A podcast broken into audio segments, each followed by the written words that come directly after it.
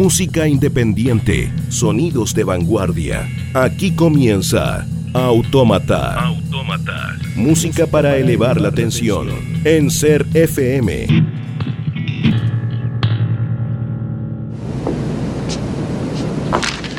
Creo que ustedes aún no están listos para esto, pero a sus hijos les fascinará.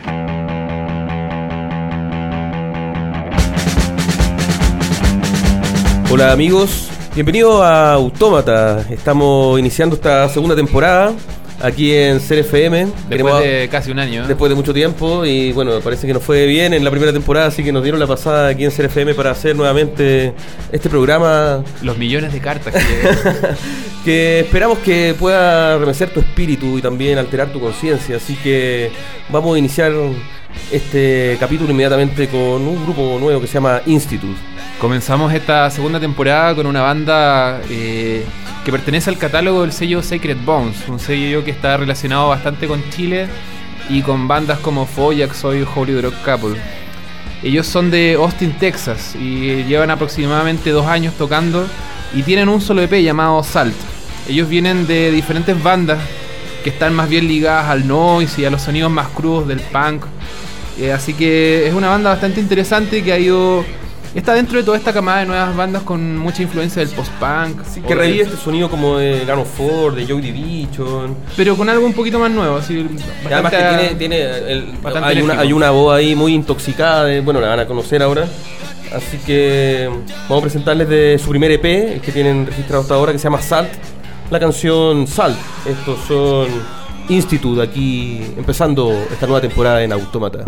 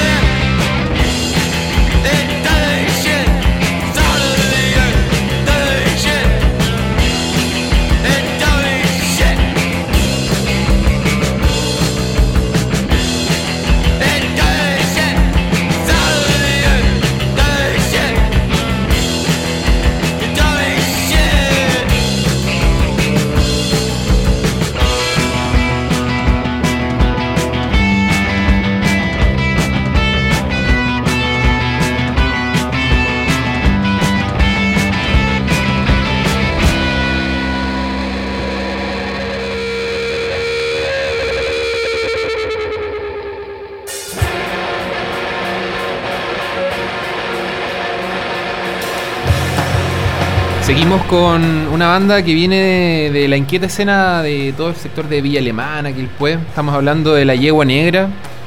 Eh, una agrupación eh, que viene desde el 2011 haciendo psicodelia y bastante ruido en sus presentaciones.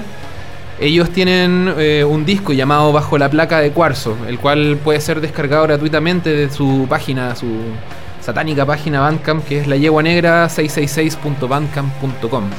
Así que para que le pongan ojo, es una excelente banda que ya tuvimos por esta zona en algún momento. Sí, eh, también tuvieron un disco previamente que se llama Línea Inversa y estuvieron tocando en el verano acá en San Felipe en, las sesiones pegados, así que bueno, una increíble potencia sonora. Todo buenísimo. De este grupo que está conformado por Pato Paragua, un músico que ya tiene experiencia en grupos como Pastoral, eh, hace un tiempo allá en la, en la zona costera. Eh, y por Paraguapléjico también, unos rockeros que ahí agitaron bastante la escena. Tremendo nombre. Está también Max Nogal en batería, eh, Gustavo Sepúlveda y Diego Marcel, que él también es músico de Teodio Kandinsky. Así que... Eso, vamos a eh, presentar una canción de este disco llamado Bajo la placa de cuarzo. una canción llamada Monster Cano. Así que los dejamos con el sonido de la yegua negra acá en Autómata.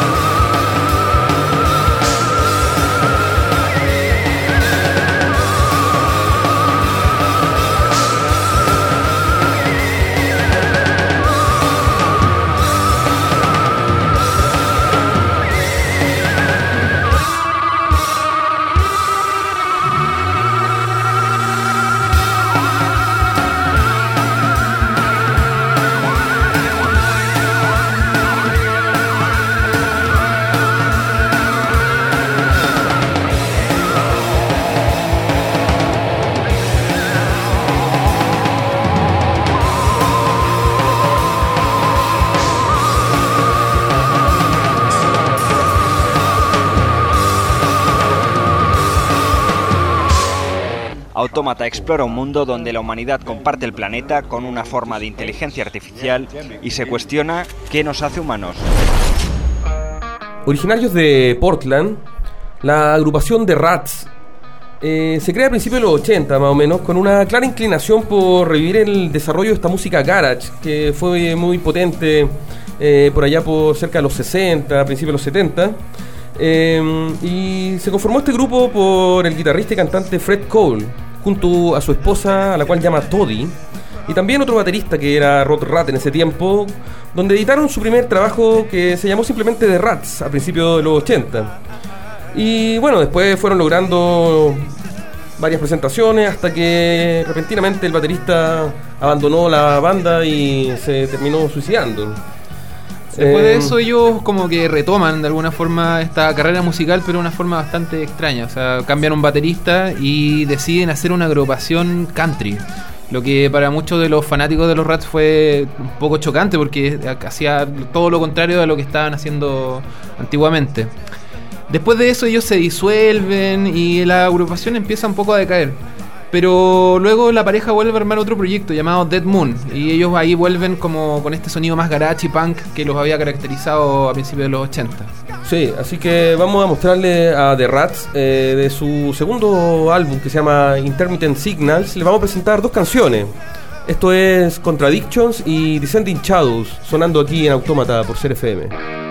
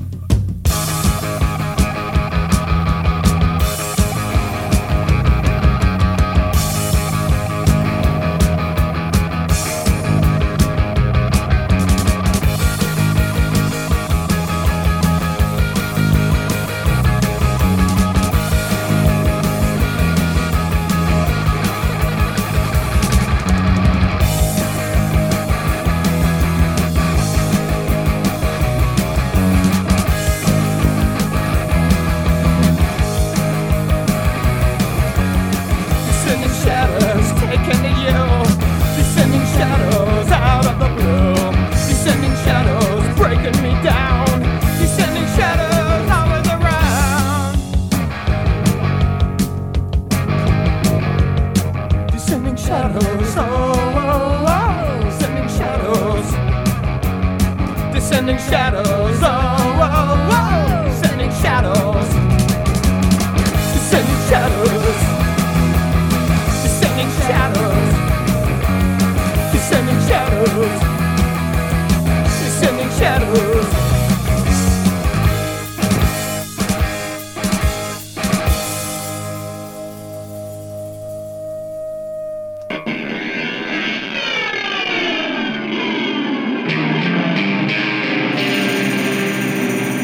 Retomando los sonidos locales, eh, vamos con una banda eh, que se inicia a fines del 2002.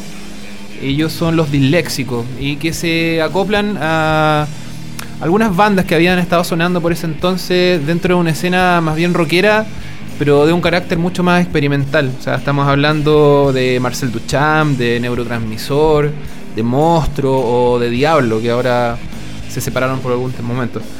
Eh, ellos comienzan como un dúo experimental y empiezan a generar toda esta sonoridad que después todos empezamos a conocer a través del post-rock y de Mogwai, que se empiezan a asociar algunos, algunos proyectos con, este, con esta sonoridad.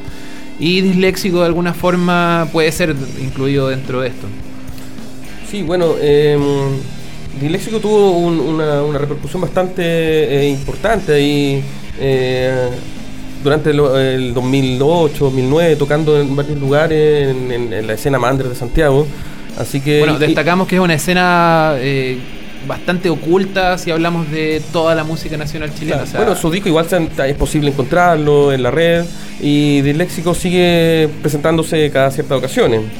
Así que eh, vamos a presentar una canción que fue incorporada en el compilado Panorama Neutral que editó el sello Quema su Cabeza ya a mediados del 2005-2006, eh, donde incluyó otros grupos también como Familia Miranda, Jepe, a Monstruo, a Congelador y bueno, otros Un disco que fue bien importante porque fue de, las, de los pocos trabajos que empezaron a compilar esta escena un poquito distinta de lo que por ese entonces eran los sellos más importantes y todo eso. Claro, así que bueno, eh, esto en la canción Ternera León suena disléxico aquí en Autómata por Ser FM.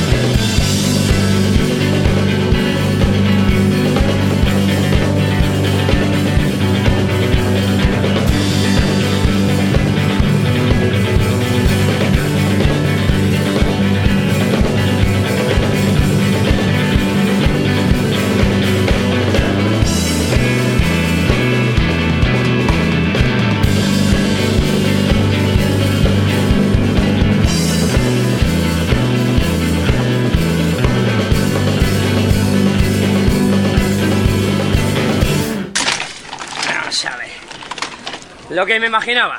Oiga, yo le juro que no tengo nada que ver con eso. Ninguna duda, estoy seguro. Voy a probarla por si acaso, pero estoy convencido de que esto es... Farlopa. Farlopilla, sí señor. Muy bien, pues va a tener usted que acompañarnos. Será solo un momentito, no se preocupe.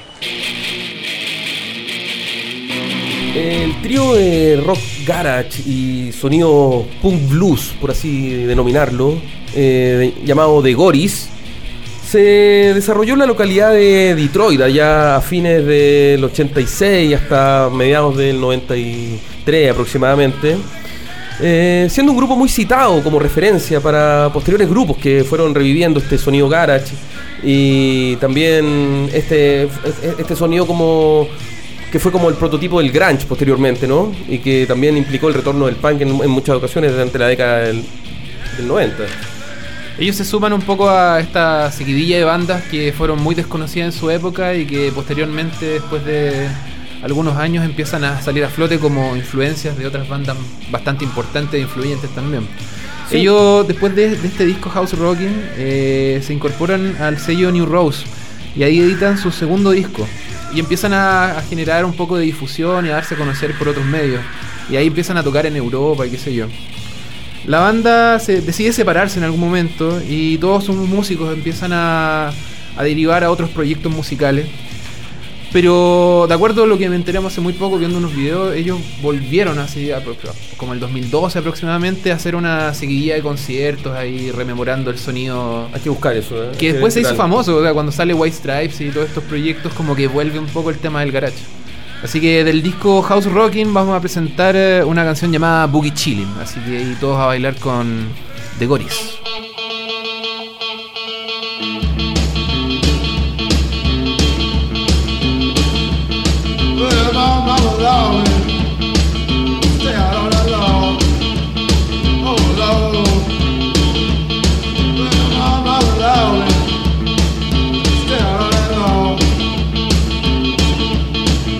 girl she loves.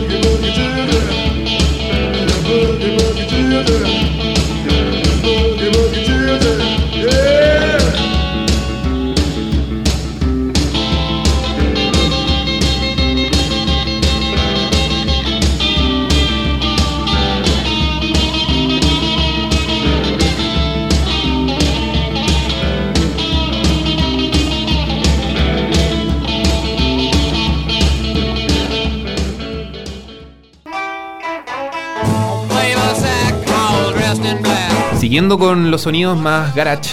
Eh, Nos vamos un poco más a los comienzos y les presentamos a una agrupación llamada The Sonics. Ellos desde comienzo de los 60 en los Estados Unidos empiezan a, generar un sonido bastante crudo y agresivo, lo que empieza a llamar la atención en frente a los medios musicales de aquel entonces. Y destacan, por supuesto, las distorsiones y los gritos que ellos aplicaban a una música que eh, por ese entonces no sonaba bastante en la radio. Sí, bueno, contando un poco la historia de los Sonics, ellos grabaron su primer disco que se llama Hear the Sonics en el año 65. Y la, particularidad fue que eh, fue grabado de, una forma muy directa, o sea, sin mayores arreglos, ni aquí no había postproducción ni nada. Y posteriormente, al año siguiente, grabaron su segundo disco que eh, se llamaba Boom, y con ese inmediatamente alcanzaron un gran apogeo que, obviamente llamó la atención de, los sellos y los productores, eh, los cuales quisieron tomar este sonido y, darle cierta pulcritud. Eh, lo llevaron a grabar un estudio, un nuevo sello, y eso evidentemente le quitó toda la esencia a la banda eh, y ya y ahí terminó por eh, difuminar todos los propósitos iniciales que tenía el grupo. Eh, terminaron disolviéndose en el año 68, así que bueno, hasta ahí llegó la historia de Sonics. Bueno, y también empiezan a, salir estos compilados de garage en los que los Sonics empiezan a aparecer como pioneros. Sí, bueno, de hecho, con todas las ondas de revival, los Sonics volvieron a, juntarse ya después, a fines de los 90, eh, hicieron unas presentaciones claramente. Eh, y revivieron este sonido que empezó a volver a estar un poco en boga, ¿no? Así que vamos a dejarlos con una canción muy misteriosa que se llama The Witch, la bruja. Aquí suena los Sonics por CRFM.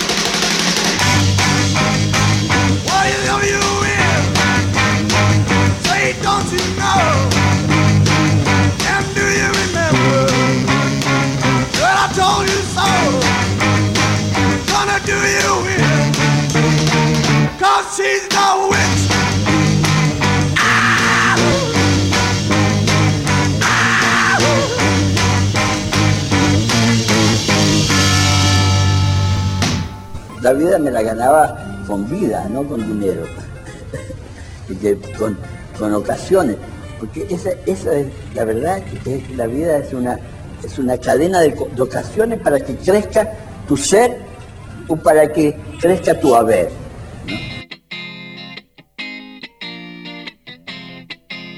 Considerado como un personaje genial, pero muy desafortunado, el músico estadounidense Tim Buckley Desarrolló una música que fue a todas luces inclasificable, en donde el juego con su voz lo llevó a transitar por muchas variantes como el folk, la psicodelia, el free jazz y también mucha música de influencia negra.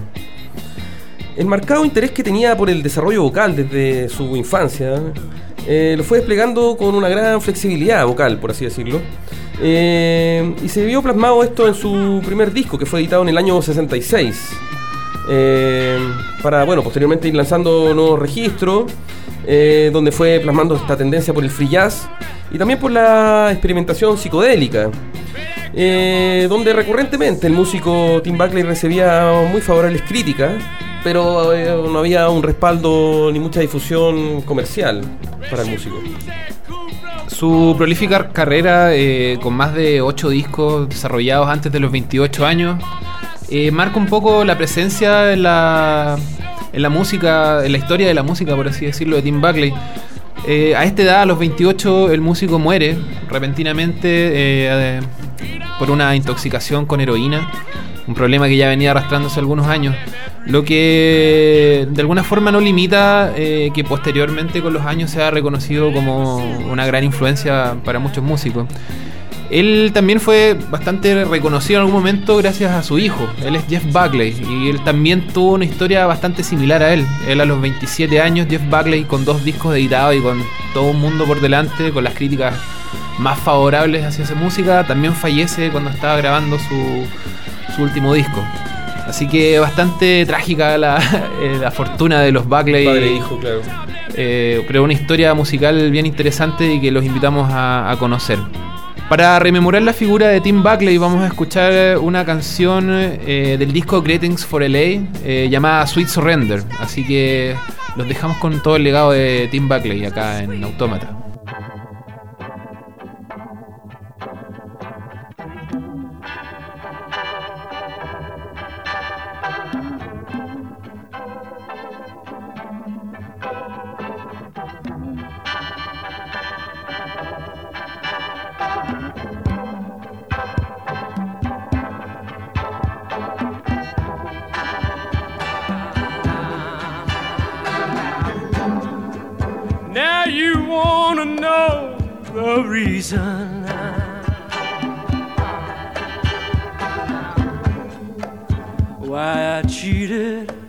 On you.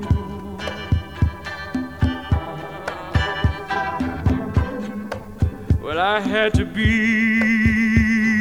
a hunter again. This little man had to try to make love feel new again.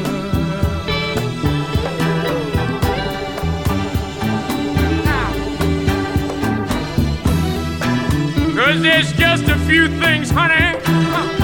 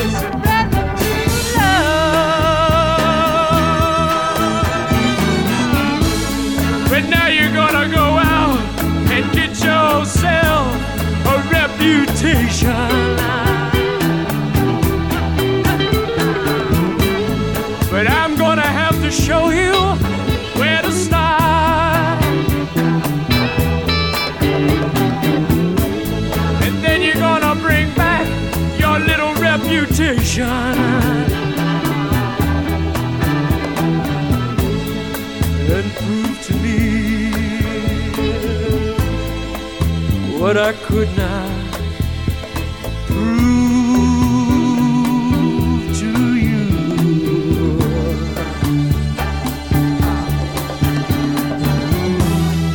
Cause I was just too young and hard.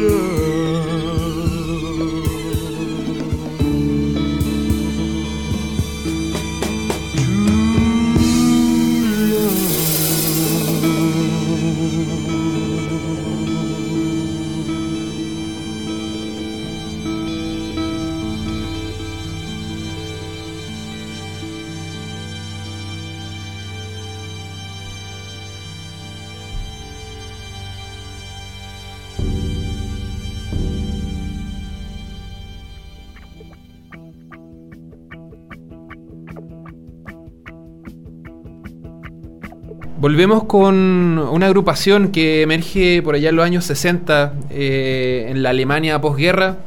Algo de lo que ya conversamos en la primera temporada. Estamos hablando de todo este movimiento que posteriormente los críticos denominan krautrock. Y hoy vamos a recordar una banda bastante importante de ese movimiento llamada Noi, un proyecto creado en Düsseldorf, eh, con integrantes que venían de la primera etapa de la agrupación electrónica Kraftwerk. Ellos eh, deciden abandonar este proyecto y empiezan a generar eh, lo que hoy conocemos como Noi. Y alcanzan a editar tres discos eh, denominados Noi, Noi 2 y Noi 75. Muy, bastante fiel a esa lógica minimal y estética, artística que manejaban estas agrupaciones que no solamente hacían música, sino que muchos de ellos eran cineastas o artistas visuales, qué sé yo. Bueno, los sonidos de Noi eh, transitan entre elementos que son del ambiente, eh, muy atmosféricos, ¿no? Con, con, sonidos que tienen este ritmo motoric propio del crowd rock y también le suman guitarras bien abrasivas, ¿sí? Que, que fue parte fundamental del sello de, de la música de Noi. Eh, Noi son un- un- una dupla, ¿no? Son, son dos músicos que tienen un contraste bastante interesante, porque uno, eh, uno de ellos es el que persigue los sonidos que son los más caóticos, desafiantes, y tiene la otra contraparte, que es el que busca los elementos más melódicos y armónicos. Entonces, a partir de ese cruce, es que se fue, fue posibilitando la música de Noi, eh, y que evidentemente fue una influencia para diversos géneros musicales, como el post-punk, toda la música electrónica y también la experimental. Claro, podríamos mencionar muchas bandas. Así que vamos a, a escuchar a Noi, eh, un grupo que directamente influye a los que influyen. Ajá. Podemos Eh, mencionar así como, como paralelos a así como más actuales, ¿cierto? A bandas chilenas como Foyax hoy, por ejemplo, y todo este sonido así cósmico, repetitivo, que, Tiene mucho de- que de- viene mucho, bastante de, esa época de la música, digamos. Bien, eh, de Noi, entonces les queremos presentar la canción Hero, que suena ahora acá en Autómata.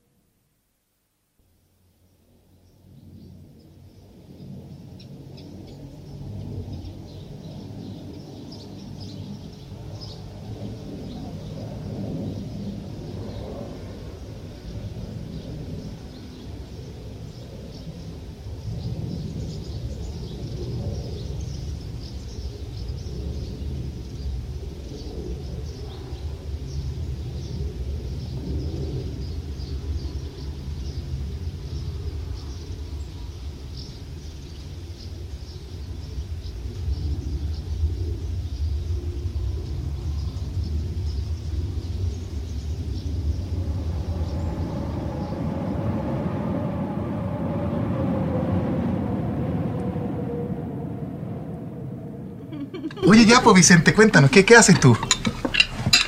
Vicente se dedica a la performance, a lo, a lo performático. Explícale tú. Bueno, sí, tiene razón.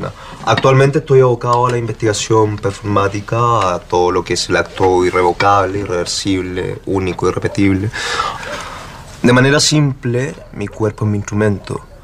Es el bastidor en donde se explayan las acuarelas, que son mi biografía y que dan como resultado mi obra artística. Ah, finalmente, soy un artista integral.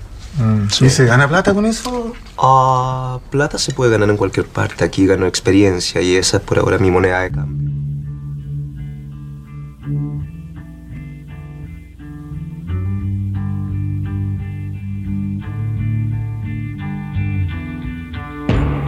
Para ir cerrando este primer capítulo de esta segunda temporada de Autómata, les queremos presentar a una de las agrupaciones que ha sido de las más influyentes en los sonidos que han transitado posteriormente en las explosiones del rock y de las diversas variantes y juegos que se fueron experimentando a partir de, los sonidos que hizo este grupo denominado la Velvet Underground.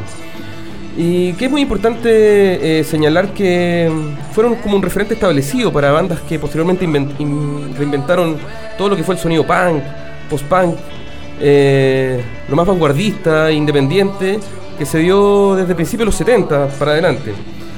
Eh, la Velvet Underground fue un grupo que se mantuvo activo a mediados de los 60 hasta aproximadamente mediados de los 70 y que se fue siempre retroalimentando con una escena neoyorquina que tenía artistas como Andy Warhol u otros músicos eh, y que los posicionó como una banda clave de- del sonido de ese tiempo y que bueno siempre jugaron con variantes de harta distorsión, experimentaciones, con pasajes de pop muy melancólicos en algunos momentos y letras nihilistas y que donde sus músicos Lou Reed y John Cale fueron los que le dieron este sello característico. Ellos desarrollan uno de sus más famosos discos, el denominado disco homónimo, en el que participa también la, que por ese entonces era modelo, la Nico, y que también desarrolló una carrera en solitario bastante interesante, y que también contaba con la portada desarrollada por el artista visual Andy Warhol. Ellos empiezan a desarrollar esta carrera bastante innovadora, transgresora en la música, pero que contaba a su vez con un escaso éxito comercial por aquel entonces. Eh, lo que de alguna forma va repercutiendo las relaciones del grupo y ocasiona que en, unos- en algún momento ya, después de su segundo álbum, John Cale abandone la agrupación. Eh, es por esto que empiezan a, a generar otras propuestas, salen un par de discos más y la Velvet empieza a disolverse lentamente con el tiempo.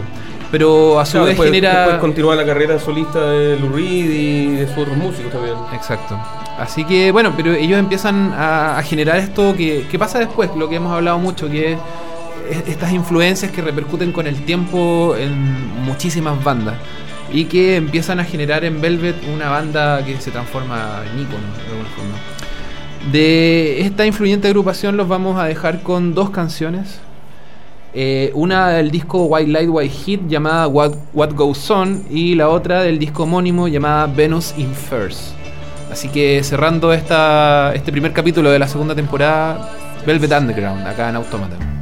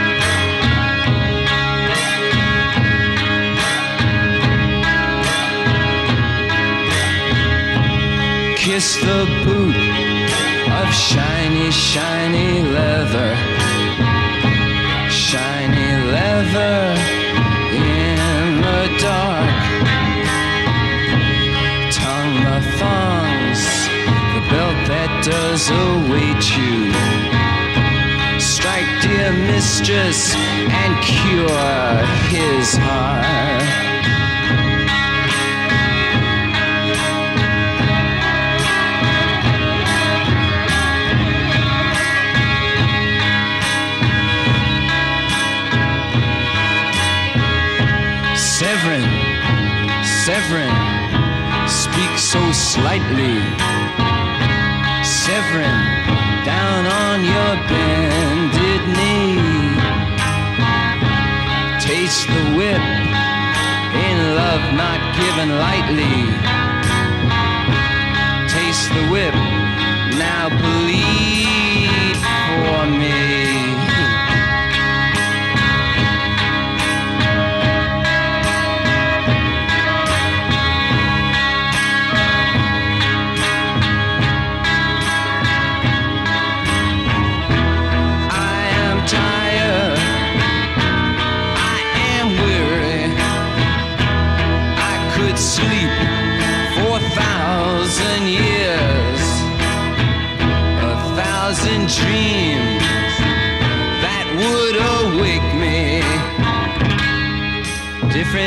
colors made of tears.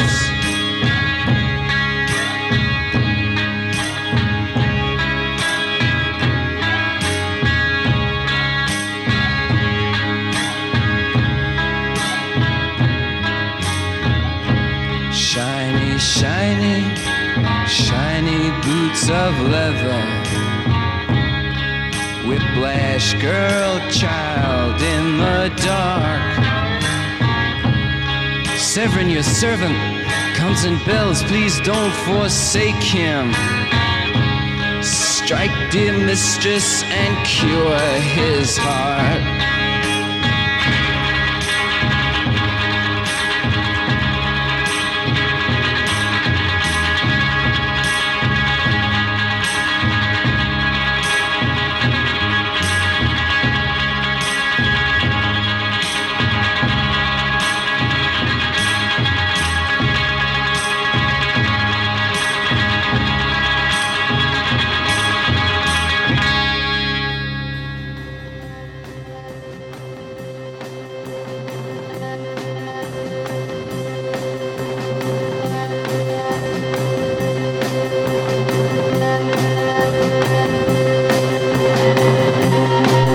Cerrando ya este primer capítulo y queremos eh, hacer hincapié en algo que estamos incorporando, estamos incluyendo auspiciadores muy de poquito, así que Partimos con beneficio, obviamente. Hay unos, unos canjes, ¿no? unos trueques que es muy interesante también. auspicios que nos siguen engordando. Así que, Eso. compañero Daniel, por favor. Sí, queremos invitarlo a que vayan a Sushi Online Pletórico, un local maravilloso donde tiene por un lado sushi, que es preparado con todos sus ingredientes frescos y maravilloso.